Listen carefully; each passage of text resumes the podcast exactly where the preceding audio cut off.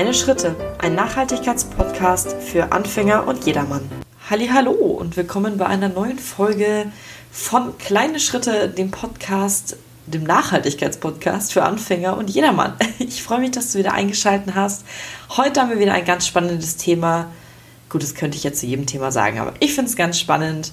Und zwar geht es um das Thema Nachhaltigkeit im Büro. Wie kann man umweltfreundlich und bewusst nachhaltig im Büro leben oder beziehungsweise arbeiten eher.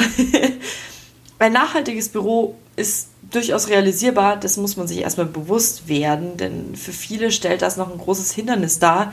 Verstehe ich ganz gut, denn natürlich bist du in einem Büro nicht alleine, außer du bist jetzt in einem Coworking Space und selbst da bist du nicht mehr ganz alleine. Und ja, du musst dich halt dann mit anderen Mitarbeitern zusammentun, selbst, also sei es wenn du der Chef bist oder die Chefin oder ein anderer Mitarbeiter, der das Thema anbringen will. Jeder muss an einem Strang ziehen und das ist genau auch der Knackpunkt ein bisschen bei dem Thema. Trotzdem finde ich es ganz interessant, ganz wichtig und gleich dazu zu sagen, viele Punkte, die ich jetzt gleich ansprechen werde, sind ganz kostenlos und einfach umzusetzen. Ja, fange jetzt mal ganz kurz an, meine eigenen persönlichen Erfahrungen. Ähm, kann ich jetzt ehrlich gesagt diesmal nicht so viel einbringen, da ich von zu Hause aus arbeite. Das heißt, mein Büro ist tatsächlich nur für mich und es ist kein wirkliches Büro. Ich arbeite in meinem Wohnzimmer. Ja, an meinem Computer, in meinem Wohnzimmer und versuche natürlich auch meine Punkte, die ich hier zusammensammle, gut umzusetzen. Doch natürlich einfach auf eine andere Art und Weise wie jetzt in einem Großraumbüro, dann auch in einem kleinen Büro, was aber tatsächlich ein Bürobüro ist und kein Wohnzimmerbüro. genau, dann äh, fangen wir doch mal an. Ich habe die verschiedenen Punkte in drei Teile eingegliedert, untergliedert. Einmal in Anfang, dann im Büro und im Büroalltag. Das heißt, was kannst du zu Beginn machen oder was solltest du zu Beginn machen? Dann vom Büro her, wo fängt es an mit Nachhaltigkeit und was kannst du im Alltag ändern? Ja, dann fangen wir mal an. Der erste wichtige Punkt, den ich jetzt auch gerade schon angesprochen habe, ist, alle Mitarbeiter zu sensibilisieren. Da muss man sich auch klar machen, Nachhaltigkeit fängt weder bei Energie noch bei Ressourcen an und hört dann auch dort auf, sondern es geht auch einfach um das Verhalten der Mitarbeiter. Wenn einer was ganz anderes macht als, naja, 90 Prozent, äh, Entschuldigung, 10 Prozent was anderes machen als 90 Prozent der Mitarbeiter, bringt das nicht so viel. Es ist ganz wichtig, dass alle Beteiligten einfach an einem Strang ziehen müssen. Und so kann dann auch ein Umdenken stattfinden und so kann sich dann auch etwas in dem Büro ändern.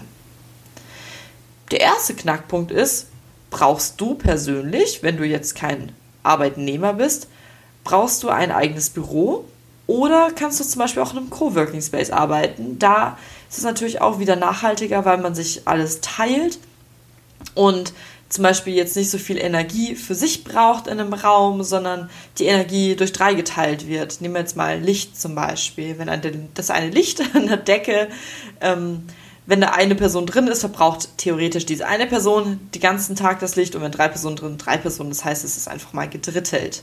Außerdem komme ich später auch nochmal dazu.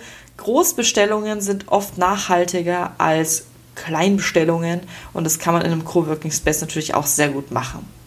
Zweitens, wenn du ein Arbeitnehmer bist und in einem Büro arbeitest, egal in welchem Büro, kannst du überlegen, wie komme ich zu dem Büro? Fahre ich da jeden Tag mit dem Auto hin oder auch mal mit dem Zug, mit dem Bus, egal mit welchem öffentlichen Verkehrsmittel, mit auch mit einer Fahrgemeinschaft zum Beispiel.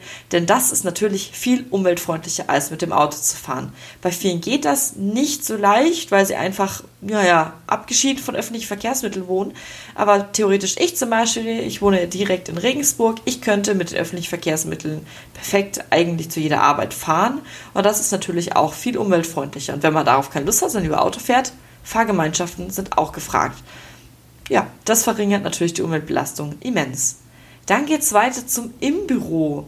Da fängt es jetzt erstmal mit dem Aufbau des Büros an. Einmal ist es wichtig, dass man energieeffiziente Geräte hat und zum Beispiel auch nachhaltige Möbel. Da gibt es ja auch bestimmt bestimmte Siegel, wo man auch sehen kann, hey, sind die nachhaltig produziert? Zum Beispiel der blaue Engel, der dürfte dir vielleicht bekannt sein. Und ähm, energieeffiziente Geräte meine ich dann zum Beispiel Computer oder Drucker. Da kommt es natürlich auch wieder drauf an, da gibt es auch verschiedene Energieklassen und das ist natürlich eine bessere, eine höhere Energieklasse ist natürlich besser als eine niedrige Energieklasse. Zum Beispiel A ist natürlich besser als D und wenn man darauf achtet, ist schon mal der erste Schritt getan. Wenn man noch etwas machen will, kann man nachhaltige Büromaterialien kaufen und sich anschaffen, anstatt eben unnachhaltige. Dadurch, ähm, weil die sind natürlich nicht nur nachhaltig produziert, sondern sind auch oft besser verpackt, spart man da einmal Verpackungsmüll und hat halt eine bessere Herstellung. Und wenn man auch, wie ich vorher schon gesagt habe, Großbestellungen macht, dann ist das auch nochmal nachhaltiger. Weiter geht's mit einem Grundding, das natürlich jeder von uns braucht. Das nennt sich Strom. Falls du dein Büro etwas nachhaltiger gestalten willst, dann könntest du oder könntet ihr auf Ökostrom wechseln. Das ist natürlich jetzt nicht immer die Entscheidung von einem selbst, aber es ist vielleicht mal ein guter Vorschlag, den man einbringen kann. Was du aber selbst auch machen kannst, LEDs verwenden, denn wie zu Hause auch, Nachhaltigkeit ist im Büro ist gar nicht so unähnlich wie Nachhaltigkeit zu Hause. Das ist ähm, mit Ökostrom genau das gleiche, mit Energieeffizienten genau das gleiche und mit LEDs eben auch. So, falls du äh, ein bisschen Grün haben willst und noch etwas Gutes tun willst für dich und für alle anderen Mitarbeiter, Pflanzen ins Büro stellen, ist super. Ähm, die spenden nicht nur eine höhere Luftfeuchtigkeit, sondern die Luft ist einfach auch dementsprechend viel frischer, klarer und natürlich bringt es dann auch was für die Motivation und, ja, ähm, und die Arbeit aller Mitarbeiter. Dann eine Sache, die man immer sehr gerne vergisst, ähm, das ist Ernährung. Das kann jetzt einmal sein, äh, sei es Obst, welches oder Kekse, die in einem Büro stehen oder auch schon um die Mensa, falls man da ein Mitspracherecht hat, dass öfter vegetarische oder vegane Gerichte auf den Plan kommen. Das ist natürlich auch umweltfreundlicher.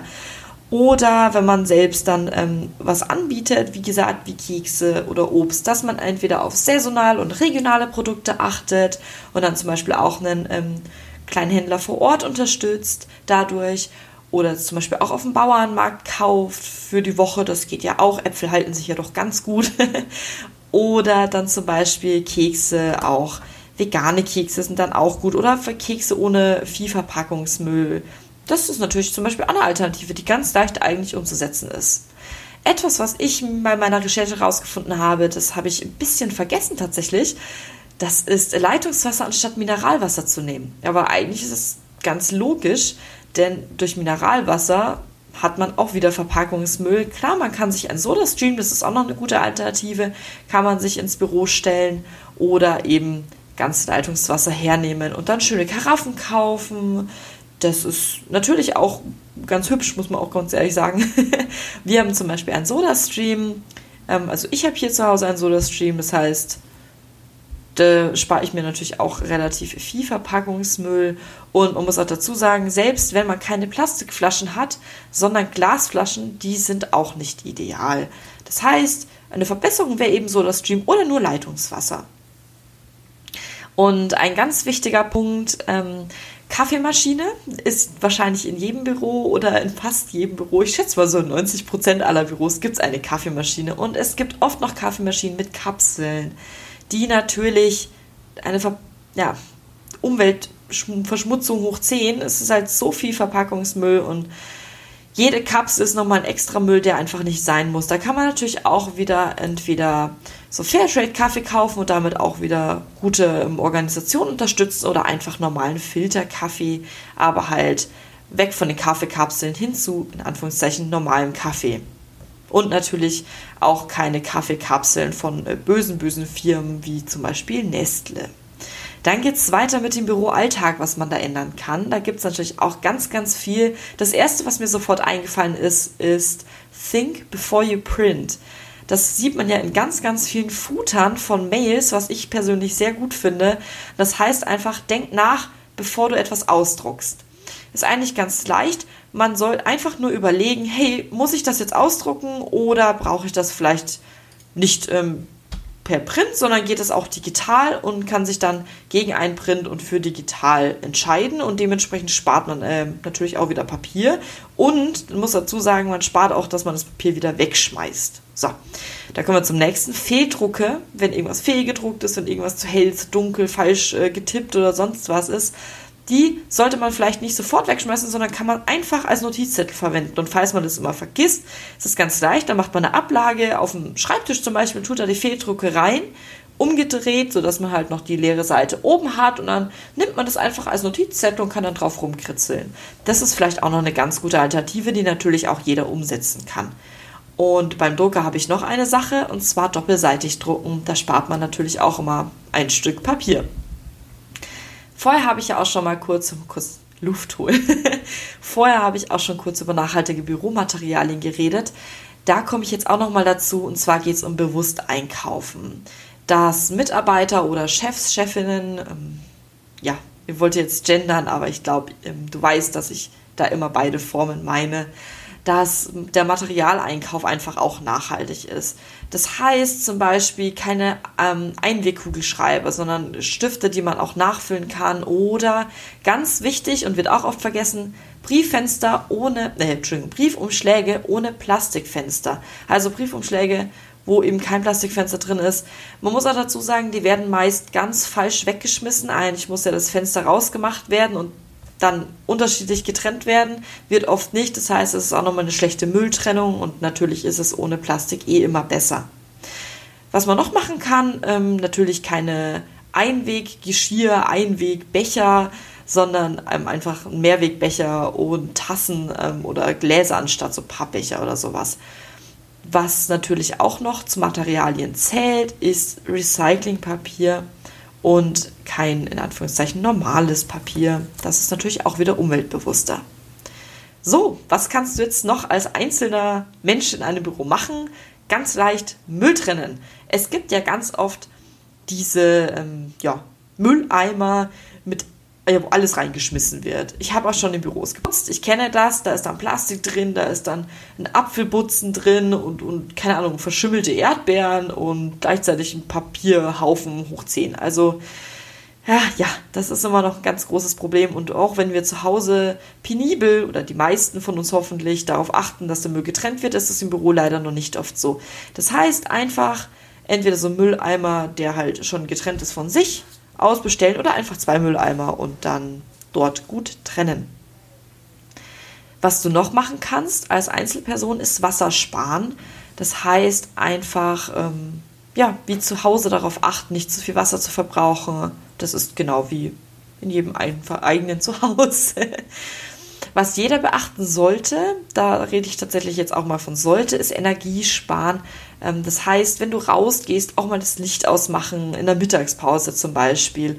Oder die Energie, äh, Entschuldigung, die Geräte auf ähm, Ruhemodus stellen, wenn man eben rausgeht und nicht einfach anlassen und nur sperren.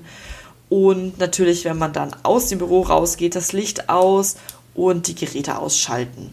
Das ist natürlich auch was, was jeder machen kann was wirklich, wirklich viel bringt und es wird auch ganz gern unterschätzt. Noch eine Sache, die ähm, vor allem im Winter auf alle zukommt, ist, dass man bewusst heizen soll. Das heißt, nicht ähm, aufdrehen und dann ist der andere kalt, dann dreht er wieder runter, dann macht er das Fenster auf und dann macht der andere wieder an und dann heizt man umsonst, sondern wirklich bewusst heizen. Und sich da eben auch vielleicht, vielleicht auch sowas einführen, dass es eine vorgegebene Temperatur ist, die ähm, nicht jeder verstehen kann. Das ist vielleicht auch sinnvoll.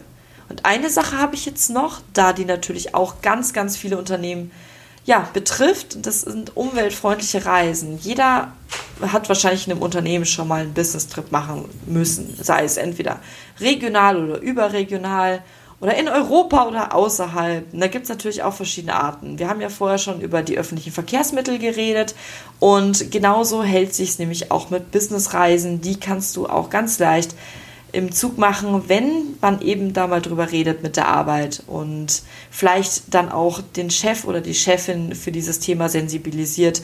Denn man muss leider sagen, Flüge sind einfach noch oft günstiger und werden dementsprechend auch noch lieber gesehen als Zugfahrten. Doch wenn man das alles früh bucht und sich darum kümmert oder zum Beispiel dann auch Fahrgemeinschaften macht, dann lohnt sich das definitiv. Einen letzten Punkt habe ich jetzt noch und zwar, wenn ähm, ihr im Büro vielleicht so Möbel habt, die ihr einfach nicht mehr braucht, die werden oft von Büros gern weggeschmissen. Ähm, wie zu Hause eher genauso, mit ähm, einfach auf dem Recyclinghof. Man kann sich auch einfach mal erkundigen, ob jemand anders die Möbel braucht. Äh, in eBay Kleinanzeigen stellen oder in den anderen Büros außenrum fragen. Das ist natürlich auch möglich. So, mein letzter Punkt, das war es jetzt auch schon, jetzt sind auch schon 15 Minuten um ist, dass man, falls man sich mit diesem Thema näher beschäftigt und auch du mit anderen Mitarbeitern oder in deinem kompletten Büro dich damit beschäftigst, vielleicht andere inspirieren kannst. Und das geht zum Beispiel, wie ich es vorher angesprochen habe, ganz einfach durch diesen kleinen, kleinen, süßen Satz im Footer mit Think Before You Print, denn der hat mich auch angeregt, über das Thema nachzudenken. In dem Sinne wünsche ich dir noch einen ganz schönen Tag und wir hören uns in der nächsten Folge. Ich freue mich. Bis dann. Tschüss.